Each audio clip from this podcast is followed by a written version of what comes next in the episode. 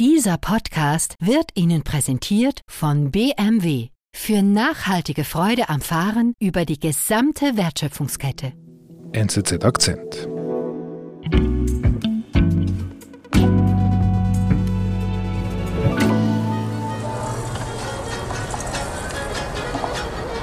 Ich bin hier am Grenzübergang von Ciudad Juárez nach El Paso an der Grenze Mexikos mit den USA. Es ist viel los hier, höre ich. Ja, hier ist sehr viel los. Viele Amerikaner sind rübergekommen nach Mexiko, um hier günstig einzukaufen. Auf der Straße sind Migranten aus ganz Lateinamerika, die hier über die Grenze gehen wollen. Es gibt Bettler auf der Straße, es gibt Prediger, die über Jesus sprechen, es gibt fliegende Händler, die Essen und Trinken anbieten. Mhm. Und mitten in diesem Gewimmel aus vielen Menschen fällt mir ein, ein Mann auf, ein kleiner Mann, ungefähr 60 Jahre alt, mit äh, sehr traurigen Augen. Er hängt Plakate auf im Zentrum von Ciudad Juárez. Und auf diesen Plakaten ist ein Mädchen zu sehen und äh, darüber steht, vergesst mich nicht. Und äh, mhm. ich habe ihn dann gefragt, wer dieses Mädchen ist und er hat mir erzählt, es ist seine Tochter, die hier im Zentrum von Ciudad Juárez im Mai 2009 spurlos verschwunden ist. Sie war damals 14 Jahre alt. Seit 13 Jahren sucht dieser Mann nach seiner Tochter. Und äh, das Traurige an dieser Szene ist, er ist nicht der Einzige, der seine Tochter sucht oder seine Tochter betrauert. Es ist ein Fall von vielen in Ciudad Juárez. Seit 30 Jahren sterben und verschwinden in der mexikanischen Grenzstadt Ciudad Juárez Mädchen und junge Frauen. Südamerika-Korrespondent Thomas Mills ist dorthin gereist.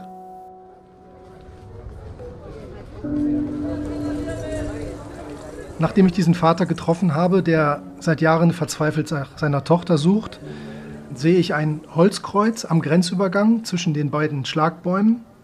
Es ist ein rosa gestrichenes Holzkreuz mhm. auf schwarzem Grund und dort steht drauf Ni una más, nicht eine mehr. Mhm. Was heißt das? Was bedeutet das? Ja, von diesen Kreuzen gibt es sehr viele in der Stadt Ciudad Juárez.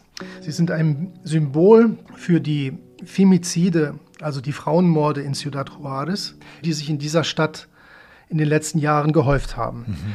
Man geht davon aus, dass in den letzten 30 Jahren ungefähr 2300 Frauen und Mädchen getötet wurden, mhm.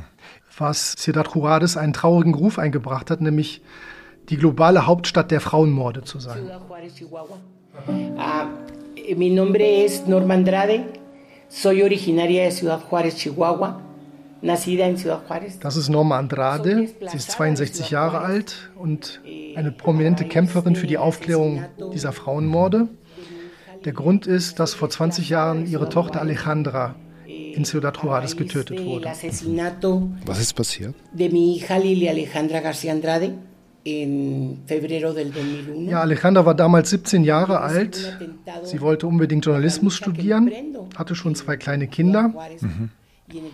allerdings keinen Mann und arbeitete nachts in einer Maquiladora, in einem Industriebetrieb, um sich das Studium zu finanzieren. Und dann am 14. Februar 2001 kommt die Tochter nicht nach Hause. Sie verschwindet spurlos.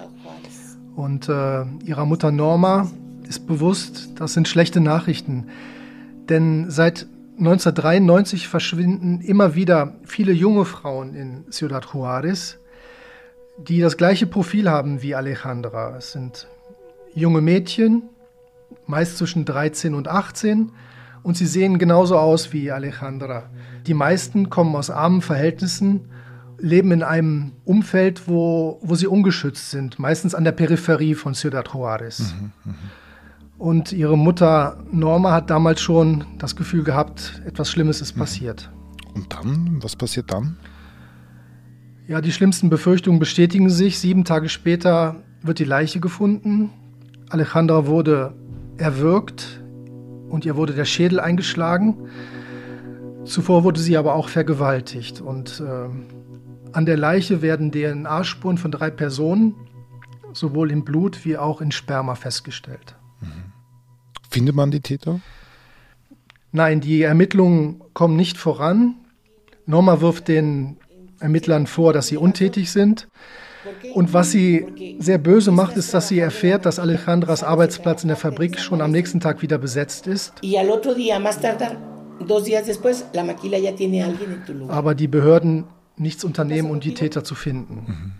Es ist für sie sehr bitter zu erkennen, dass arme Frauen in Juarez offenbar nicht viel wert sind, dass sie Sie sagt, äh, wir sind nichts anderes als Wegwerfprodukte hier an dieser Grenze. Somos productos desechables en la frontera. Lamentablemente. Und das weckt in ihr eine, eine große Wut und sie beschließt, aktiv zu werden, auf eigene Faust voranzugehen. Mhm. Und was macht sie? Ja, sie gründet mit anderen Müttern verschwundener oder getöteter Töchter die Organisation Nuestras Hijas auf dass unsere Töchter wieder nach Hause kommen. Man wendet sich an die Presse, man spricht mit Lokalpolitikern, man macht Kampagnen, um Aufmerksamkeit in der mexikanischen Gesellschaft zu, zu erzeugen, dass Druck gemacht wird auf die Behörden, diese Fälle endlich aufzuklären. Letztlich gibt es nicht viel mehr als leere Versprechungen. Die Politiker versprechen, sich einzusetzen, dass entweder die, die Töchter gefunden werden oder die Täter aufgespürt werden.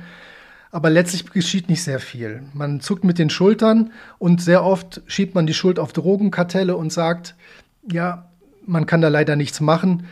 Die Mädchen sind wohl Opfer geworden von Drogenkartellen, vom Drogenhandel. Mhm. Ist das so? Das ist eine sehr schwierige Frage.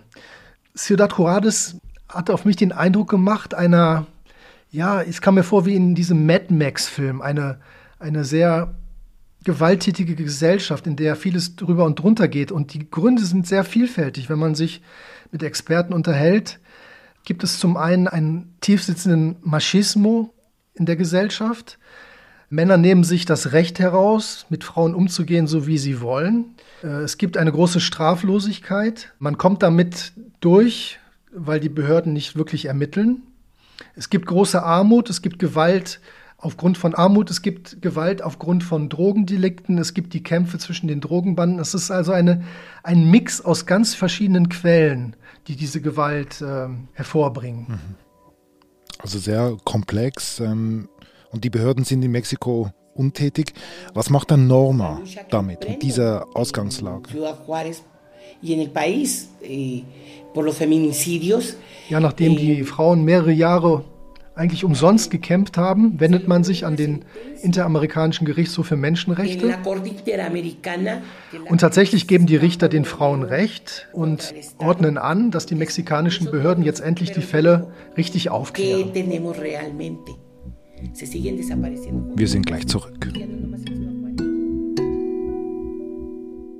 Umfassende Nachhaltigkeitsziele im Sinne der Kreislaufwirtschaft sowie eine wachsende Modellpalette von ganz- oder teilelektrifizierten Fahrzeugen, dafür steht der bayerische Automobilhersteller BMW. Bereits heute werden BMW-Fahrzeuge im Durchschnitt zu knapp 30 Prozent aus recycelten und wiederverwendeten Materialien gefertigt. Für nachhaltige Freude am Fahren.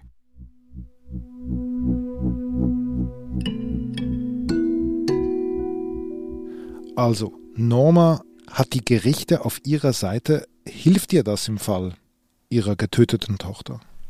Tatsächlich äh, verleitet das der Suche nach dem Täter eine ganz neue Dynamik. Und zwar 2008 beginnt man damit, die DNA der Täter abzugleichen mit anderen DNA-Spuren. Mhm. Und zwei Jahre später gibt es dann sogar einen, einen Durchbruch in dem Fall, einen vollkommen überraschenden Fund. Und zwar findet man die Leiche eines getöteten Mitarbeiters der Staatsanwaltschaft. Und siehe da, es gibt ein Match bei der DNA. Hm. Okay. Also das ist jetzt er, also der, der Mörder von Alejandra, von der Tochter von Norma, das ist jetzt dieser Mitarbeiter der Staatsanwaltschaft.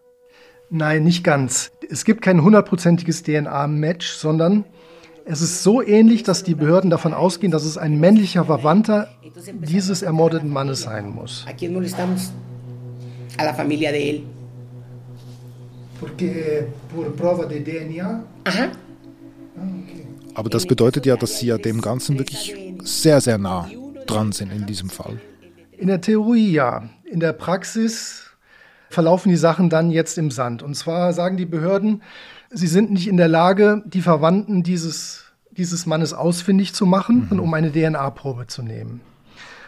Und letztlich ist die Rolle der Sicherheitsbehörden und der Justiz recht unklar. Man hat das Gefühl, dass sie vielleicht eher Teil des Problems sind und nicht Teil der Lösung. Mhm. Was heißt das, Teil des Problems? Ja, es ist auffällig, dass überall dort, wo Sicherheitsbehörden, sprich Soldaten, das Militär oder, oder Polizisten engagiert sind, dass dort die Zahl der Femizide deutlich ansteigen. Und für Norma bedeutet das, dass sie vermutlich den Täter näher gekommen ist, aber die Situation wird auch wesentlich gefährlicher für sie selber. Mhm, was passiert? Ja, Norma und andere Aktivistinnen erhalten Morddrohungen, Anrufe. Ihre andere Tochter flieht aus Ciudad Juárez. Andere Aktivistinnen fliehen ebenso. Manche gehen sogar ins Ausland. Aber Norma und eine Gruppe von Aktivistinnen beschließen, in Ciudad Juárez zu bleiben und weiterzukämpfen. Und fünf Frauen aus dieser Gruppe werden in der Stadt ermordet. Mhm. Sogar die, die den Slogan Ni una más oh. kreiert hat, der auf den Holzkreuzen zu lesen ist. Und am 2. Dezember 2011 wird auch auf Norma selber ein Anschlag verübt. Auf sie wird geschossen, fünf Kugeln treffen sie, aber sie hat Glück, sie überlebt schwer verletzt. Eine Kugel sitzt nah am Herzen. Es ist wahrscheinlich eine Sache von Zentimetern gewesen, dass sie, dass sie gestorben wäre. Hm. Okay. Was macht sie dann? En 2011 recibo un atentado y me veo obligada a desplazarme de Ciudad Juárez. Ja, die, die mexikanischen Behörden stellen sie unter Polizeischutz und sie wird in den Süden von Mexiko-Stadt gebracht, wo sie in einem eigentlich beschützten Haus lebt, mit Kameras, die dort installiert sind, Überwachungskameras und mit Personenschutz. Ja. Aber du hast jetzt doch treffen können, obwohl sie so unter starkem Schutz lebt. Ja, ich habe ihre Telefonnummer bekommen, habe dann per WhatsApp mit ihr gesprochen. Sie hat mir einen Ort genannt, wo ich sie treffen kann. Da habe ich erst mal eine halbe Stunde auf dem Bürgersteig gewartet und dann irgendwann kam sie. Mhm. Wir sind dann in ihr Büro gegangen, was hinter zwei dicken Eisengittern liegt. Also sie musste erst diese schweren Eisengitter aufschließen. Und sie hat mir dann erzählt, dass sie mit zwei Personenschützern unterwegs war. Man hat mich erst beobachtet, hat geguckt, ob ich alleine bin. Und erst als klar war, dass alles sicher ist, ist sie auf mich zugegangen. Okay, also ein, ein, ein Riesenaufwand, um überhaupt soziale Kontakte zu unterhalten. Genau, auch in Mexiko-Stadt, also tausende Kilometer weg von Ciudad Juárez. Mhm. Und wie wirkt sie so auf dich? Ich meine, das geht ja sicher nicht äh, spurlos vorbei. Sie hat auf mich einen sehr erschöpften und ein bisschen frustrierten Eindruck gemacht, was verständlich ist. Seit über 20 Jahren kämpft sie gegen diese Ungerechtigkeit, mhm. muss sie damit leben, dass ihre Tochter ermordet wurde und gleichzeitig hat sie sich um Alejandras Kinder gekümmert, hat die Tochter und den Sohn aufgezogen. Mhm. Ein, ein sehr schwieriges Leben. Und führt sie diesen Kampf weiter von Mexico City aus? Pero yo digo que se me hace increíble ja, sie ist immer noch sehr engagiert mit ihrer Organisation. Sie hat jetzt auch die Unterstützung ihrer Enkeltochter, Alejandras Tochter, die mit ihr zusammenarbeitet und ihr da auch so ein bisschen zur Seite steht. Mhm. Letztlich ist es halt eine schwierige Situation. Man hat so ein bisschen das Gefühl, dass in Mexiko den Frauen nicht wirklich geholfen wird. Mhm. Die Gewalt gegen Frauen ist alltäglich, aber es fehlt an konkreten Aktionen der Regierung, um, um den Kampf der Frauen wirklich zu unterstützen. Mhm.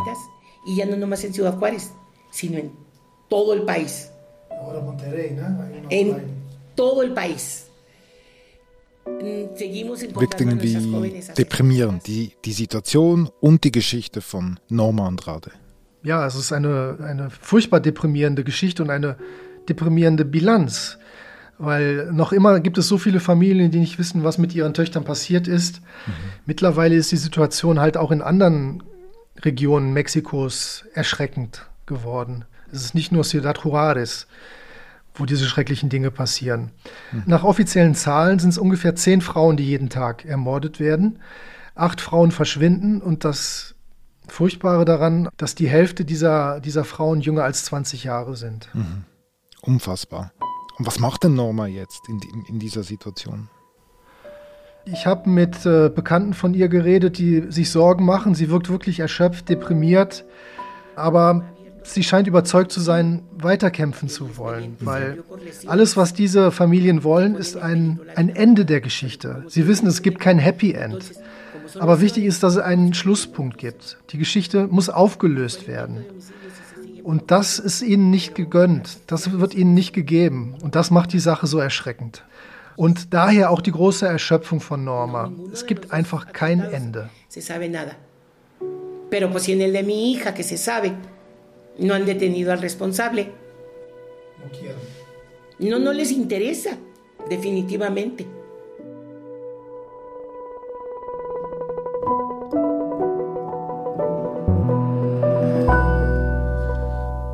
Lieber Thomas, vielen Dank. Ja, tschüss und alles Liebe nach Zürich.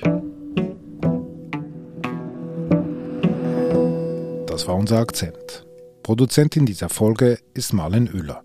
Ich bin David Vogel. Bis bald.